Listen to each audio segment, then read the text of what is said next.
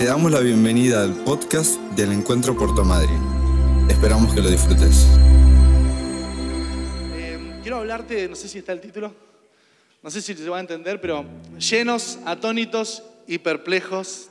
Se llama, así que si tenés para anotar, tengo muchos versículos llenos, atónitos y perplejos. Eh, cuando le, siempre que leo este, este versículo estos capítulos de la Biblia, me llama la atención este tipo de personas, llenos, atónitos, perplejos, maravillados. Lo dice la Biblia, ¿eh? no me miren con cara rara que está diciendo Jorge. Leyó otra cosa.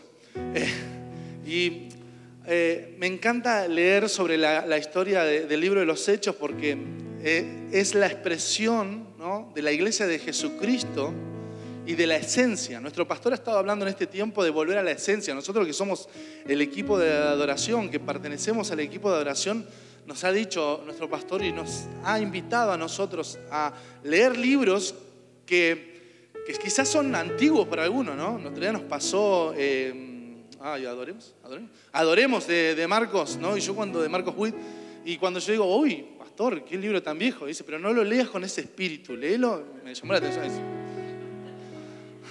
léelo con el conocimiento que tenés ahora de lo que Dios es.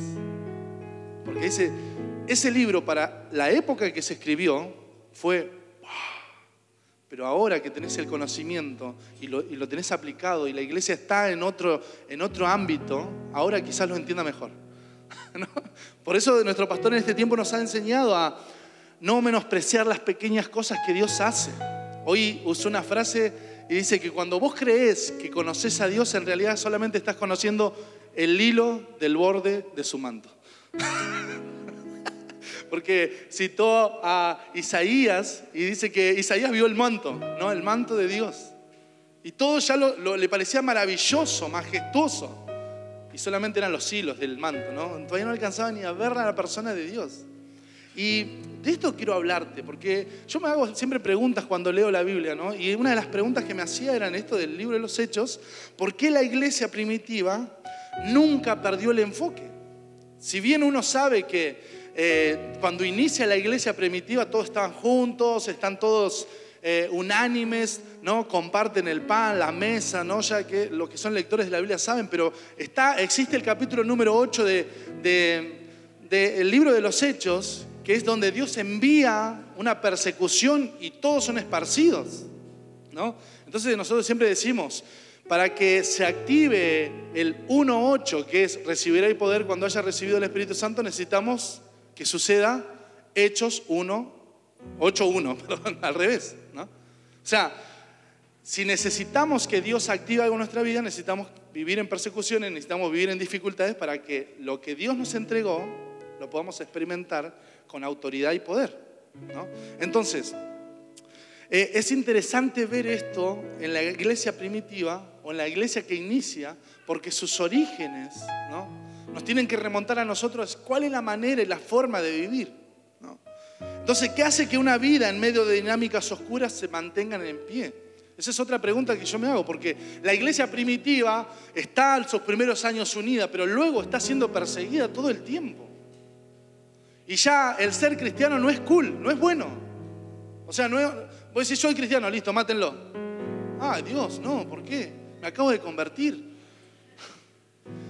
Imagínate, ¿no? En medio de estas dinámicas que te encuentres en esta situación, ¿qué hace que tu vida sea siempre llena, siempre activa en Dios y cuando vengan situaciones no quedes atónito, perplejo, maravillado, sorprendido de la situación.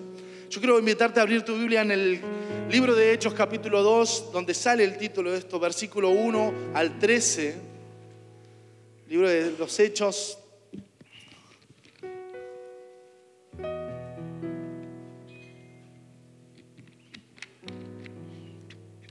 Y es sumamente conocido este versículo para muchos. Pero escucha lo que dice. Cuando llegó el Pentecostés, perdón, el día del Pentecostés estaban todos unánimes juntos. ¿Cómo estaban?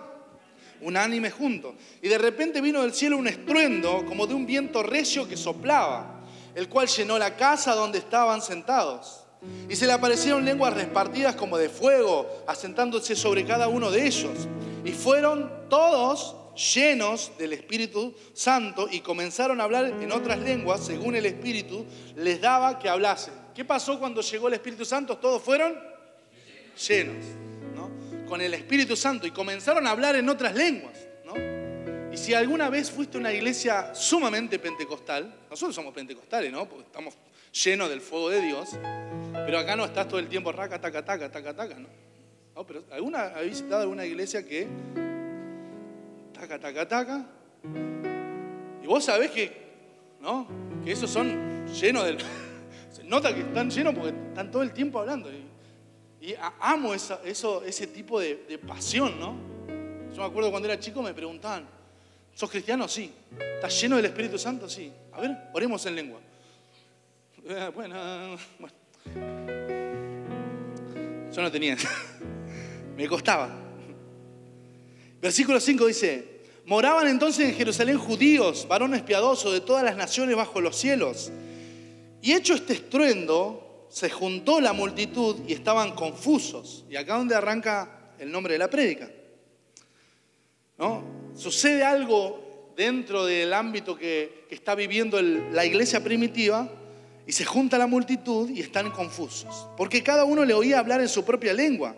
Y estaban atónitos, maravillados, diciendo, mirad, ¿no son galileos todos estos que hablan? ¿Y cómo pues les oímos nosotros hablar cada uno en nuestras lenguas en la que hemos nacido? Y ahí empieza a numerar partos, medos, elamitas, y los que habitamos en Mesopotamia, en Judea, en Capadocia, en el Ponto, en Asia, en Frigia, en Panfilia, en Egipto y en las regiones de África más allá de Sirene, y romanos, aquí residentes, tanto judíos como prosélitos, cretenses, árabes, les oímos hablar en nuestras lenguas las maravillas de Dios. Imagínate lo que fue ese evento. Aquel que quería hablar en inglés hubiese estado ahí, pa, sin tomar una clase de inglés. Ahí tenemos a Erika por ahí que está a full estudiando inglés, tendría que haber estado ahí para probar.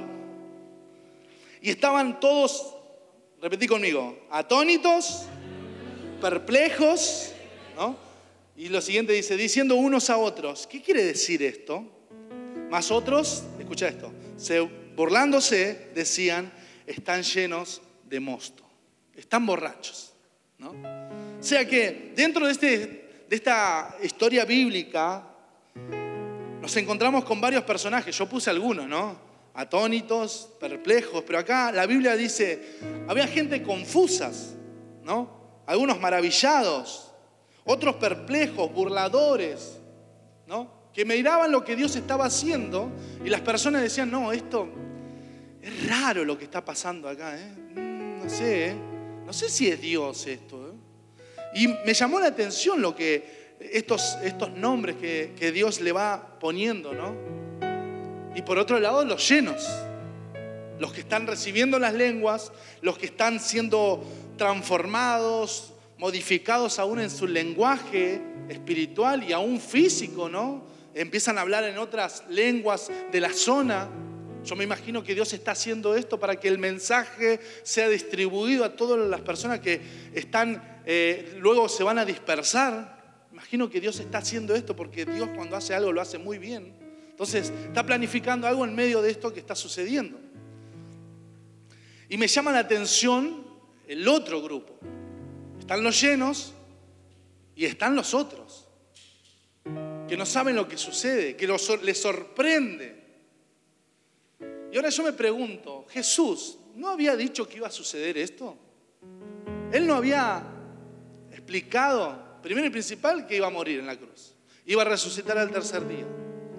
Y que después, cuando Él viniera, iba a venir el Espíritu Santo. ¿No había dicho eso? ¿Por qué nos encontramos con personajes siempre en la Biblia que los sorprende la situación? ¿No se enteraron de ese mensaje? Es más, pienso en los que van de camino de Maú. Los que van de camino de Maú le dicen a Jesucristo, ¿sos el único forastero que no entiende lo que está pasando?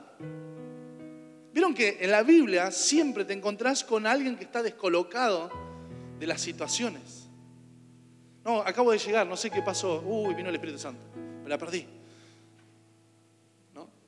Siempre nos encontramos con ese tipo de personajes, pero después hay una camada siempre y un remanente siempre en la Biblia de personas que están llenas de Dios.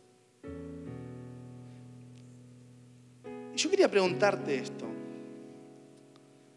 Hoy cuando hacía, armaba esta pregunta era graciosa porque quiero preguntarte esto. ¿Qué hacemos cuando Dios está haciendo algo? Nos sorprendemos, nos maravillamos, nos quedamos atónitos, perplejos, no nos podemos mover. O aprovechamos el momento y nos llenamos de Dios, nos llenamos de fe. ¿Qué estás haciendo ahora cuando el mundo está revolucionado?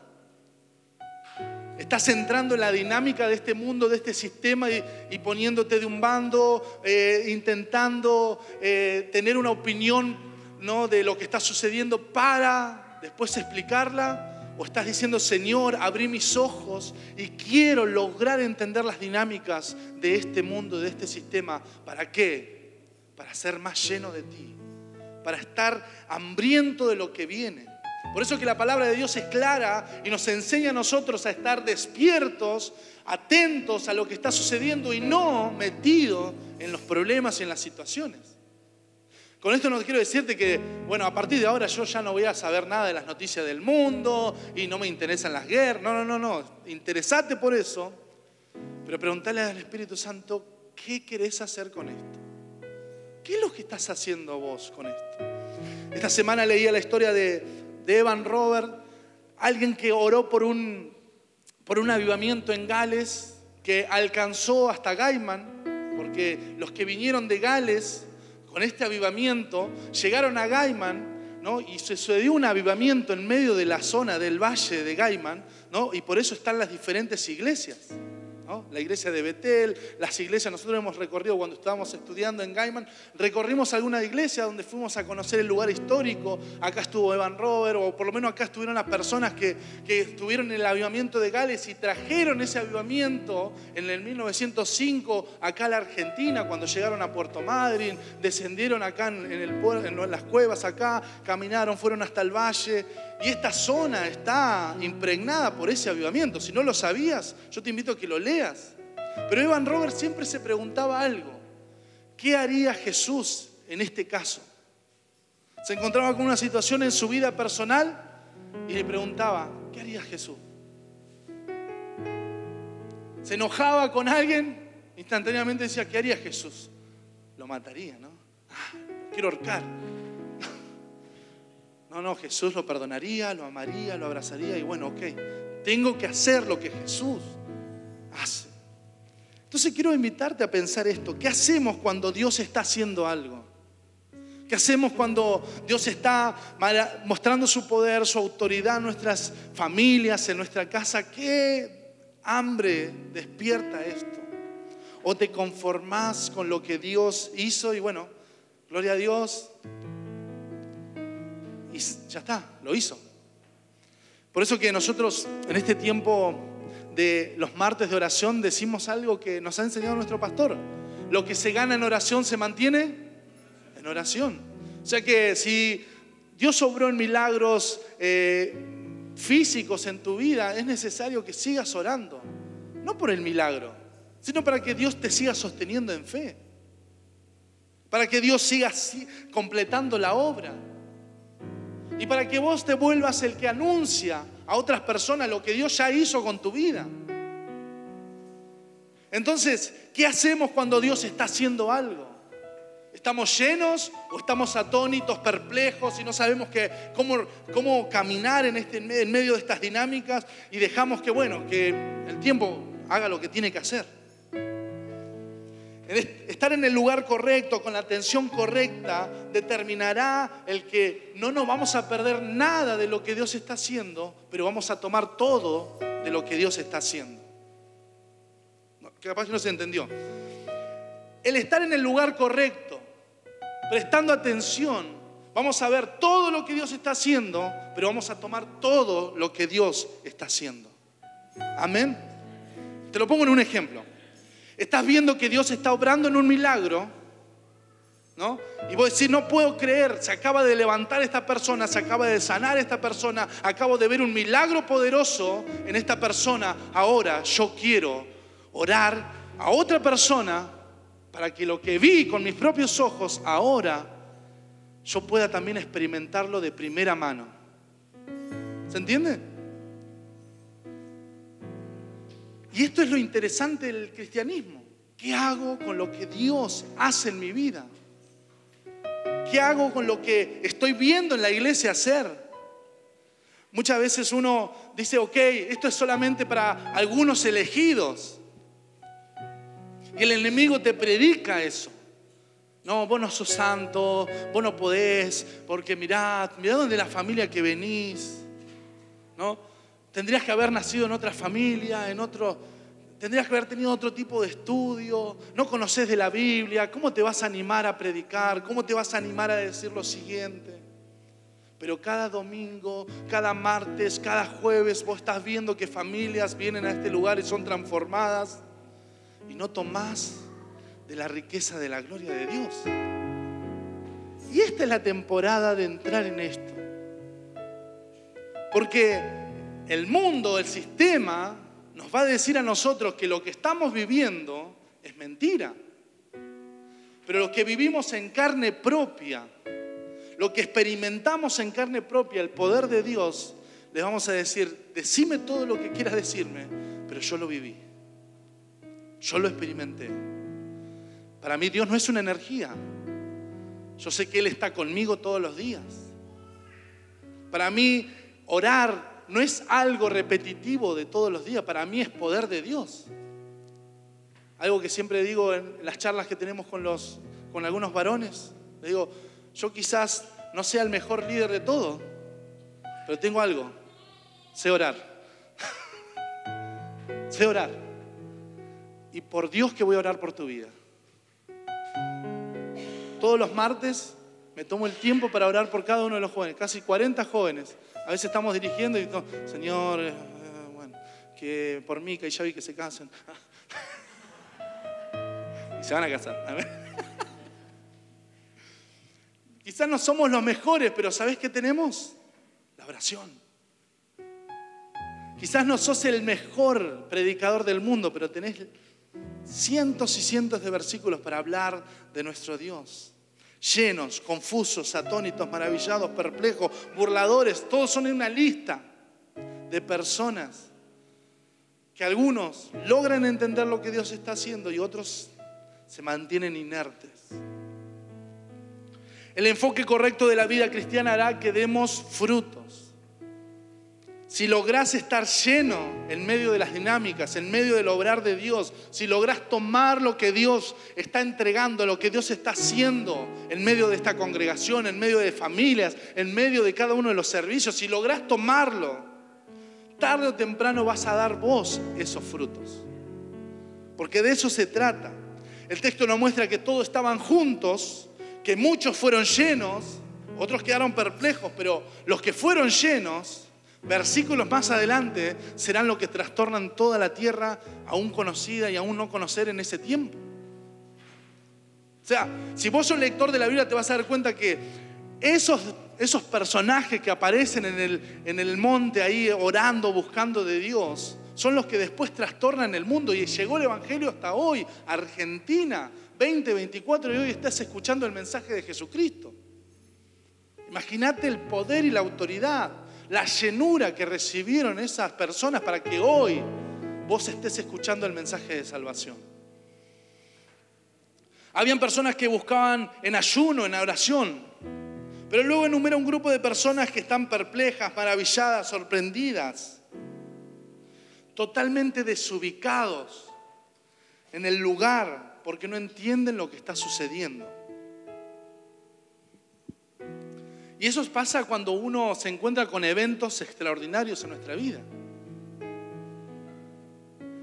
Cuando uno no sabe cómo reaccionar, cualquier evento lo sorprende. Yo me acuerdo cuando en el 2010 eh, yo no, nunca había experimentado lo que era un terremoto, ¿no? Y no tenía ni idea de lo que... ¿Algunos tuvieron algún terremoto alguna vez? ¿Sintieron que se le movió la tierra? Es, raro, ¿no? Bueno, abrazo acá, en terremoto de facha.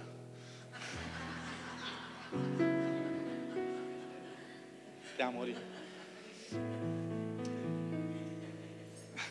Yo me acuerdo que tenía un evento al otro día y vieron que cuando uno está organizando un evento se duerme tarde, ¿no? Porque está corriendo con las cosas, no llego con esto, ay, ¿por qué no leíste versículo? No, teníamos un evento, me acuerdo, del 2010 y eran como las 2 de la madrugada, ¿no? Yo estaba acomodando mi ropa, secando con un secador la, la otra porque no había lavado. no había lavado mi ropa para el evento, ¿no? Y me tenía que ir sumamente temprano. Y de repente siento que me mareo, ¿no? Siento que me mareo y que la cama, el, ¿viste? Se empieza a hacer... Yo estaba solo en mi casa, ¿no? Y fue como, bueno, eh, ¿hay alguien ahí?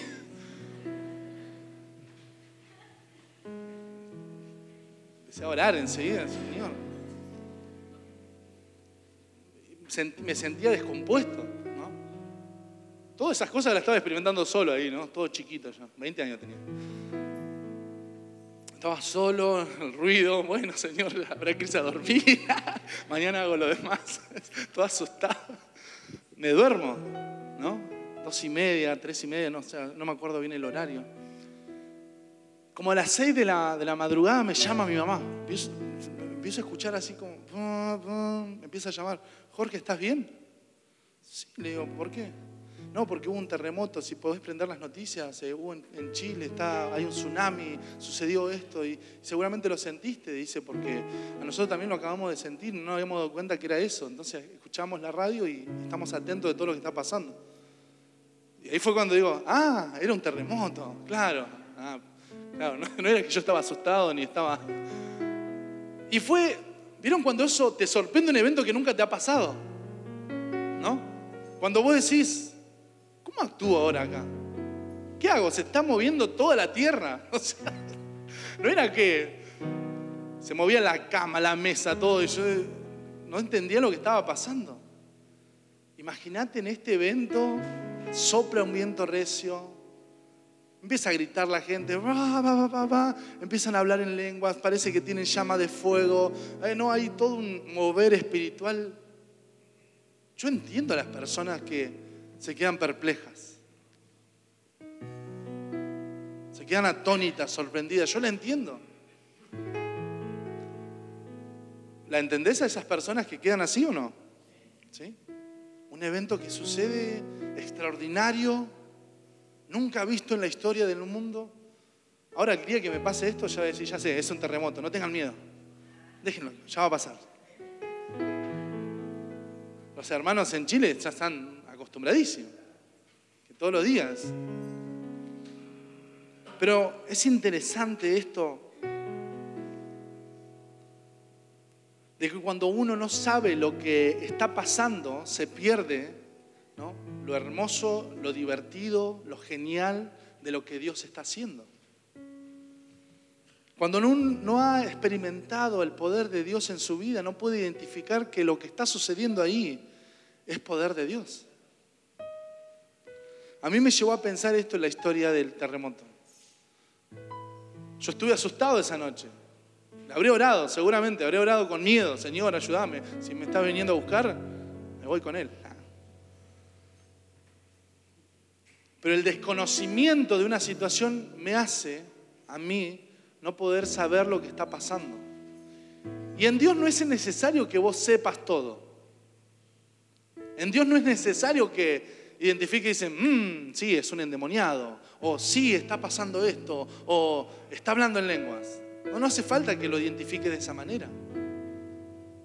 Vieron que a veces uno ha visto pastores y dicen, mm, por allá atrás estaba pasando algo, ¿no? Yo nunca vi nada, nunca lo. Nunca lo.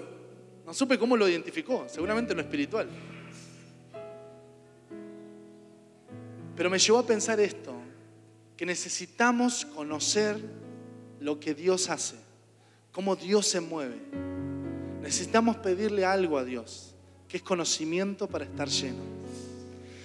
Dice Abacú capítulo 2, versículo 14 porque la tierra será llena del conocimiento de la gloria de Dios como las aguas cubren la mar o el mar. O sea que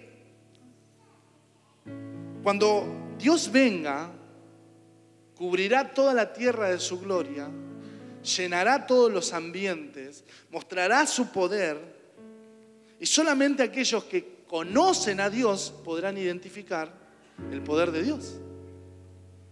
Los demás estarán corriendo, porque si leíste Apocalipsis, cuando Cristo viene, no está todo color de rosa, sino que está normalmente movido, porque van a haber eventos, situaciones. Entonces este versículo nos lleva a nosotros a entender esto. La llenura del Espíritu se traduce como el conocimiento de la gloria de Dios. Te lo repito de nuevo, la llenura en el Espíritu se traduce como el conocimiento de su gloria. Si estás lleno en Dios en este tiempo, vas a conocer su poder y su gloria. Vas a identificarlo. Dios se está moviendo, Dios está haciendo algo. Conocer y tener sabiduría de los tiempos es importante y es bueno, pero necesitamos tener revelación profunda de lo que Dios va a hacer con nosotros y con su iglesia. Esta semana escuchaba esta, esta, esta, idea, este pensamiento. La iglesia está viviendo o experimentando lo que Dios ya escribió en su palabra y vos lo podés leer, podés leer la Biblia y vas a conocer los próximos eventos que vienen como si estuvieras viendo un partido en diferido. O sea, si vos querés saber cómo será la iglesia en el 2030, en el 2040, si Cristo no viene antes, agarrás tu Biblia y empezás a leerlo y cuando empieza a suceder eso, decís, yo ya lo vi. Lo vi en el 2024 cuando empecé a leer lo que Dios quería hacer. Porque sobre todo el final de los tiempos ya está relatado. Entonces será, para aquellos que conocen de Dios, será como ver algo en diferido. ¿no? ¿Le ha pasado alguna vez ver un partido en diferido? Que no sabes el resultado y te emocionás con la jugada y decís, wow, ¿qué está pasando acá? Y esto, lo otro. Bueno, para la iglesia de Jesucristo, si el que conoce de Dios se da cuenta que esto está ya contado, que nuestro fin es de gloria, que nuestra vida está asegurada en Él, que al final de todo triunfaremos y venceremos y Él reinará con nosotros aquí en la tierra. Por eso que es necesario en este tiempo tener conocimiento. Dice Efesios capítulo 1, versículo 18 al 20, alumbran, alumbrando los ojos de vuestro entendimiento para que sepáis cuál es la esperanza aquel que Él os ha llamado, cuál es la riqueza de su gloria, herencias en los santos y cuál la supereminente grandeza de su poder para nosotros, lo que creemos, según la operación del poder de sus fuerzas, el cual operó en Cristo, resucitándolo de los muertos y sentándolo a su diestra en los lugares celestiales. O sea que Dios, si te volvés un conocedor de su palabra, te volvés un conocedor de su presencia, alguien lleno de Dios, Él va a alumbrar tu entendimiento para saber cuál es la esperanza que viene a futuro. Amén. ¿Cuál es la riqueza que tenemos en Cristo Jesús? ¿Cuál es el poder que opera en Él para sentarnos a nosotros en lugares celestiales y disfrutar de la riqueza de su gloria? Para comer de, y saciarnos y decir, Señor, todo lo que está sucediendo, ya lo dijiste, estamos asegurados en ti, tenemos esperanza. Por eso que este versículo nos lleva a entender esto. Necesitamos ojos abiertos para ver a nuestro Señor Jesucristo, oídos atentos para experimentar su voz, un corazón sensible para obedecerle. Porque solamente aquellos que tienen conocimiento de Dios, conocimiento, esto se traduce en gloria, los que están llenos del poder de Dios, podrán experimentar dinámicas de los, de los tiempos venideros. Romanos capítulo 13, versículo 11 al 12 dice, y esto, conociendo el tiempo, que ya es hora de levantarnos del sueño, porque ahora está más cerca de nosotros nuestra salvación que cuando creíamos. La noche está avanzada y se acerca el día. Desechemos pues las obras de las tinieblas, vistámonos de las armas de la luz. O sea que el conocimiento en Dios, el conocimiento de su gloria, estar llenos de su poder, nos lleva a nosotros no solamente a entender los tiempos, a entender nuestra salvación, sino a entender el día avanzado. Y, escucha esto, a desechar las, las obras de las tinieblas, vistiéndonos en personas de luz, abandonando la tibieza la apatía. Aquel que conoce a Dios, experimenta a Dios, toma lo de Dios, hoy está despierto.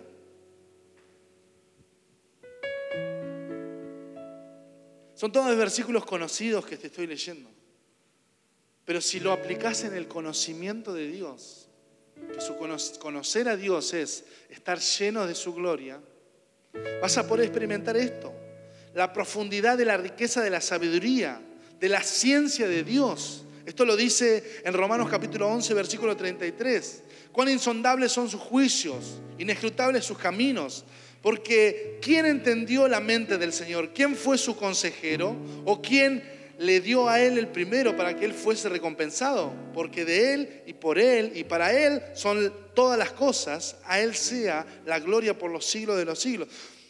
Hay una profundidad en Dios para investigar, hay una profundidad en su riqueza, hay una sabiduría, una ciencia que Dios nos está invitando a meternos, a ser llenos, para dejar de estar perplejos, atónitos, burlándonos de lo que Dios está haciendo. Amén. ¿Estamos aquí? Por eso que yo quiero, voy a terminar haciendo esta pregunta. ¿Sos lleno ¿O sos perplejo, atónito, maravillado? Pero me llama la atención estos versículos, que todos hablan de conocer a Dios, de todos hablan de experimentar su sabiduría, su riqueza. O sea que aquel que conoce a Cristo, que se le revela a Cristo en su persona, empieza a declarar lo siguiente, cosa que ojo no vio, oído yo, ni han subido en su corazón, a corazones de hombres, son las que Dios tiene preparadas para los que aman a Dios. Y escucha esto, pero Dios nos las reveló a nosotros por el Espíritu, porque el Espíritu todo lo escudriña y aún lo profundo de Dios. Por eso que los próximos meses serán meses donde nos encontremos en la disyuntiva de profundizar en Dios, profundizar en el conocimiento de Él. El evento de, para mí, el del terremoto fue un puntapié para conocer cómo se manejaban los terremotos. Ahora yo te miro todos los documentales de terremotos. Bianca se enoja cuando... Oh, las series más malas de terremoto las miro. Me llaman la atención. Imagínate esto, el conocer un poquito el hilo del manto de Dios, ¿no te dará hambre por conocer todo su esplendor, toda su gloria? Si oraste el martes por algo y Dios el miércoles a primera hora te respondió, ¿no te llevará a orar por otras cosas mucho más grosas? El otro día cuando orábamos por recursos económicos, era, Señor, danos el dinero. Y algunos recibieron el dinero. Cuando orábamos para que alguno de los chicos le dieran los días, ¿qué sucedió? Le dieron los días. Haciendo promesa, ¿no? Voy a trabajar, esclavo si querés, voy al campamento.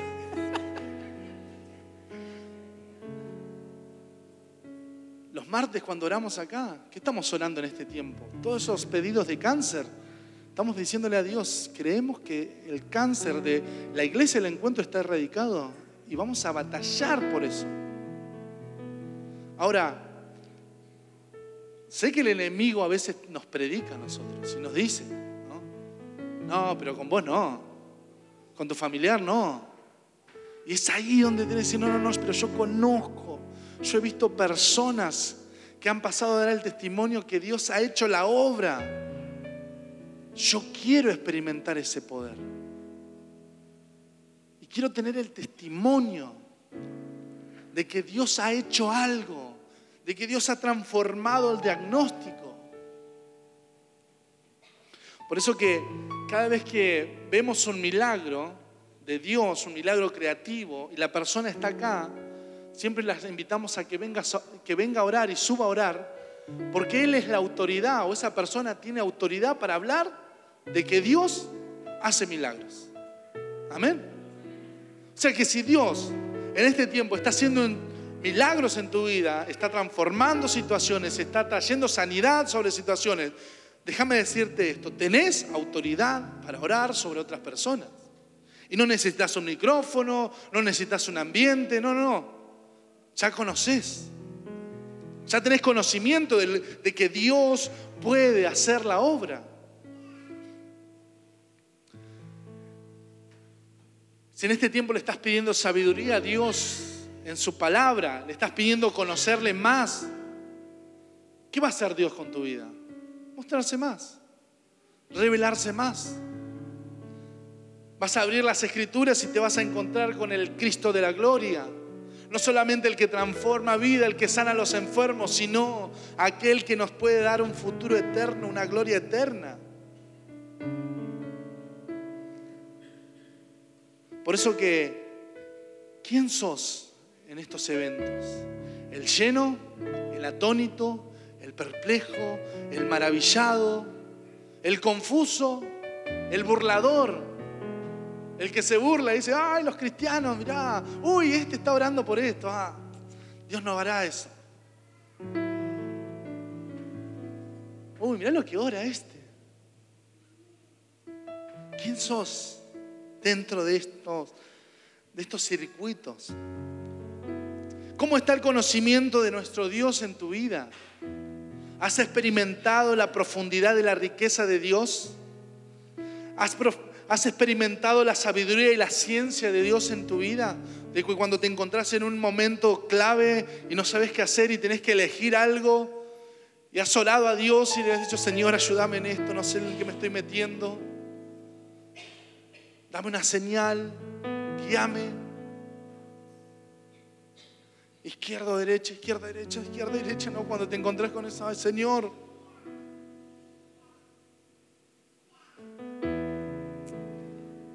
Yo quiero invitarte en este tiempo a esto.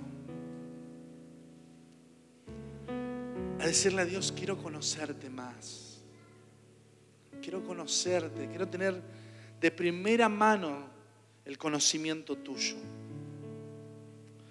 En 2 de Timoteo capítulo 3, versículo 1 al 17, el apóstol Pablo le dice a Timoteo y le da una lista de personas que no han conocido a Cristo, que no han conocido las obras de Dios.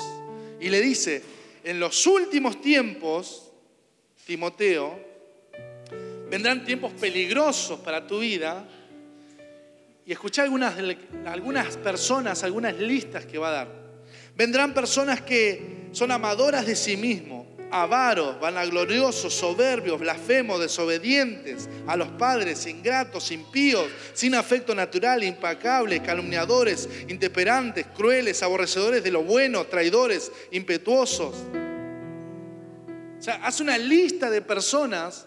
El apóstol Pablo le dice, Timoteo, guarda con estas personas. Guarda con estas personas. Amadores de los deleites más que de Dios mismo, que tendrán apariencia de piedad, pero negarán la eficacia de ella. A estos tenés que evitarlos. Yo quiero preguntarte esto, ¿sos lleno o sos a esas personas que hay que evitarlas?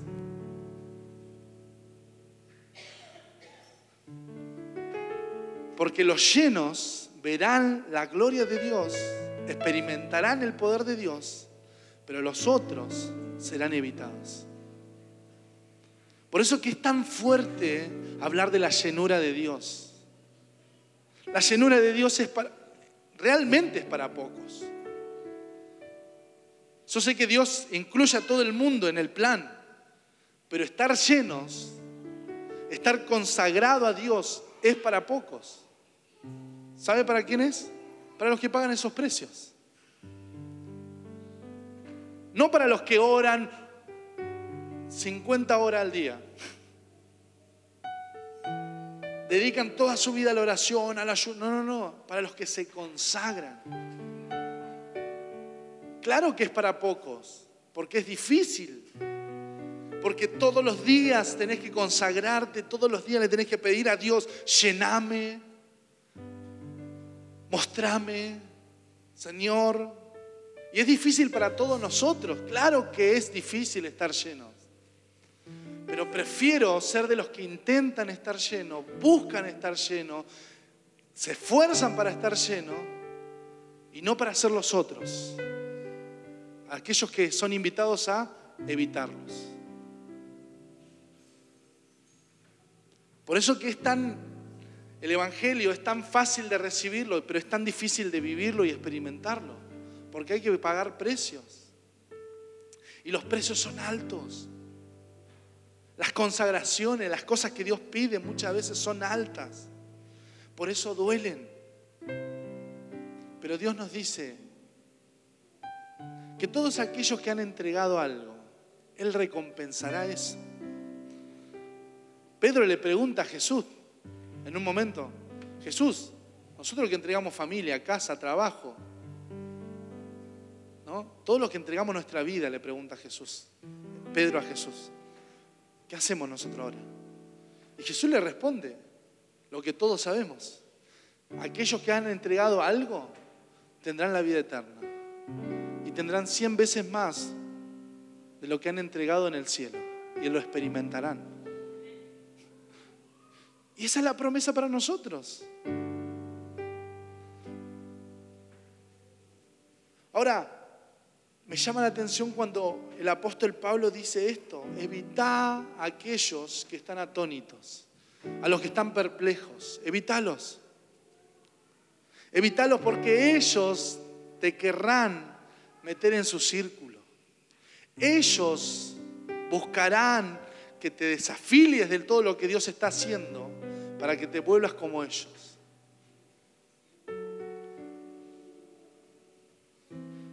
Timoteo tiene una sola tarea en este tiempo, evitar a esas personas. Versículo 7 de 2 de Timoteo capítulo 3 dice, estas personas están siempre aprendiendo y nunca pueden llegar al conocimiento de la verdad.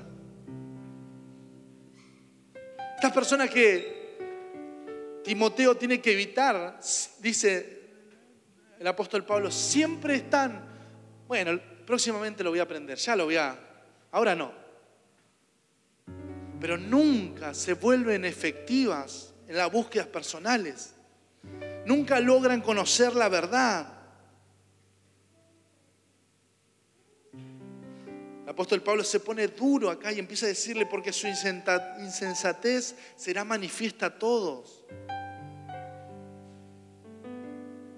Y más adelante le empieza a decir a, Timoteo, pero tú que has seguido mi doctrina, conducta, propósito, longanimidad, amor, paciencia, persecuciones, padecimientos como los que me sobrevinieron en Antioquía, en Iconio, en Listra, persecuciones que he sufrido, todas las que me ha librado el Señor y también todos los que quieren vivir piadosamente en Cristo Jesús, padecerán persecuciones.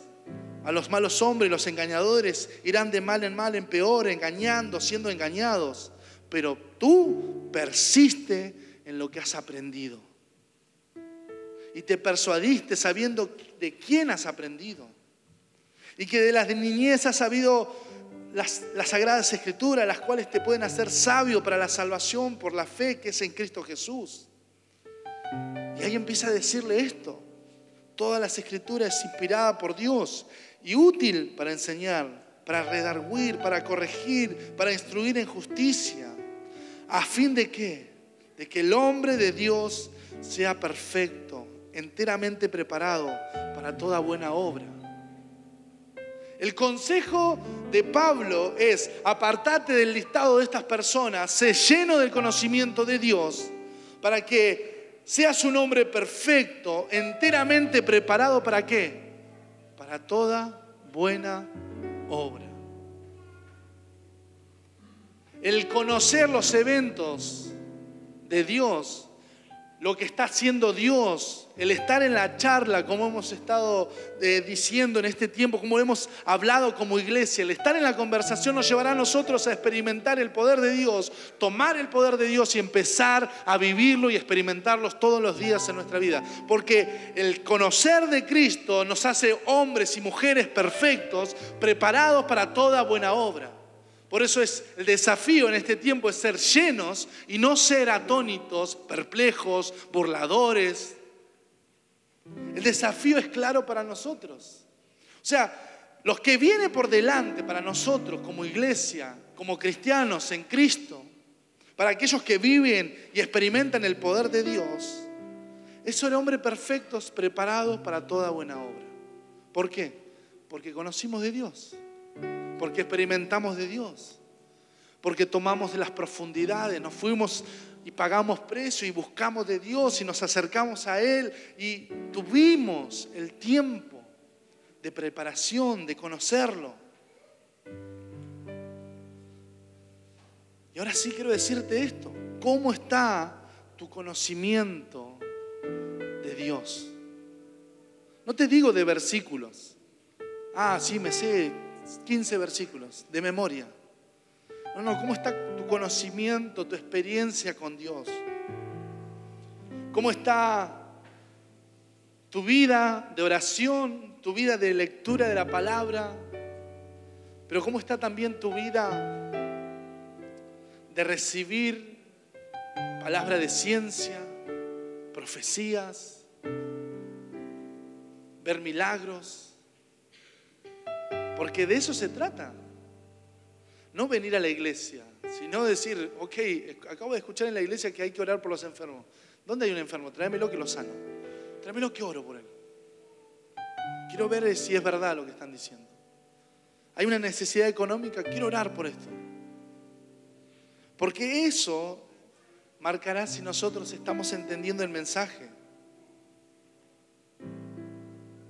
Por último, Pablo en Timoteo le dice, por lo cual te aconsejo que avives el fuego del don de Dios que está en ti por la imposición de mis manos.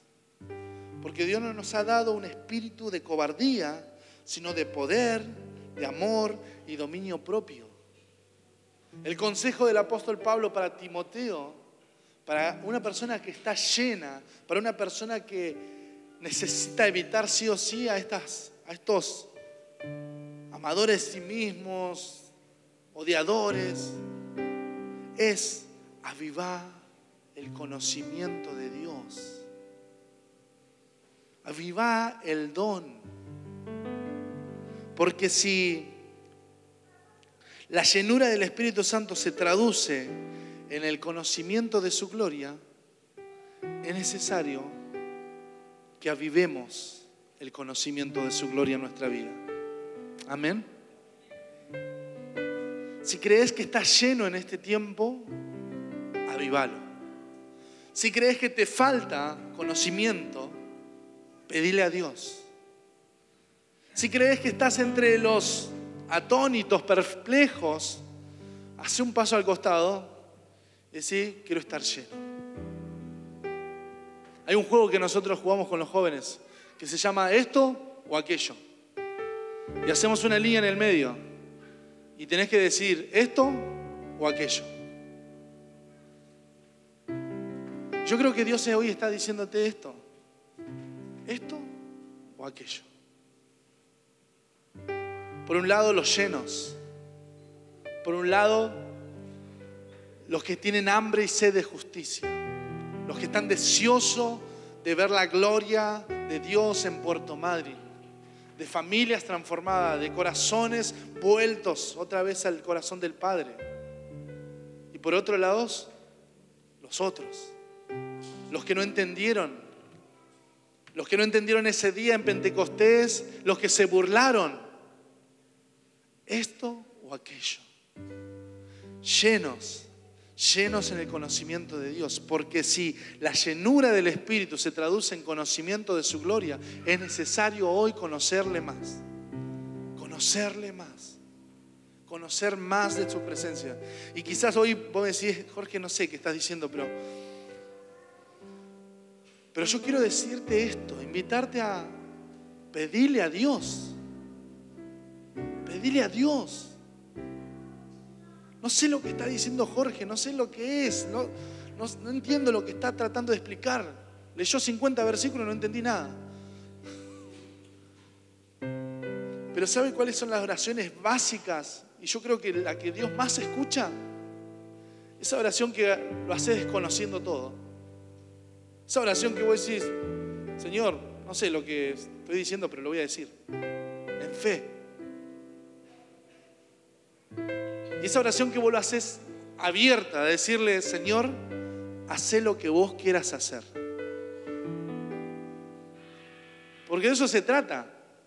Por eso se trata nuestra, nuestra relación personal con Dios. Hacé lo que vos quieras hacer. Jesús le dijo al Padre, sacame de esta, pero que se haga tu voluntad. Siempre hacer la voluntad de Dios nos llevará a nosotros a conocerle más. Y Dios quiere que nosotros le conozcamos más. Amén. Entonces en esta tarde yo quiero invitarte a, a pensar en esto. Y quiero preguntarte esto. ¿Cómo está tu llenura de Dios? ¿Cómo está tu relación personal con Él? ¿Solamente venís a Dios para pedir perdón por tus pecados? ¿O venís a Dios para experimentar más su poder? ¿Solamente venís a Dios para decirle, Señor, ayúdame en esta? Y después te vas y ya te olvidas de Él. ¿O venís a Dios para decirle, Señor, quiero experimentar lo que dice tu palabra, cosa que ojo no vio, oído yo, son las que tienen preparadas para los que te aman las profundidades de la riqueza de tu gloria. Señor, entiendo esto, conociendo el tiempo, ya es hora de levantarme del sueño. Está cada día más cerca mi salvación. La noche está avanzada, se acerca el día. Señor, quiero desechar las obras de las tinieblas. Quiero vestirme de luz. Señor, alumbra los ojos de mi entendimiento para saber cuál es la esperanza a la cual fui llamado, la riqueza de la gloria.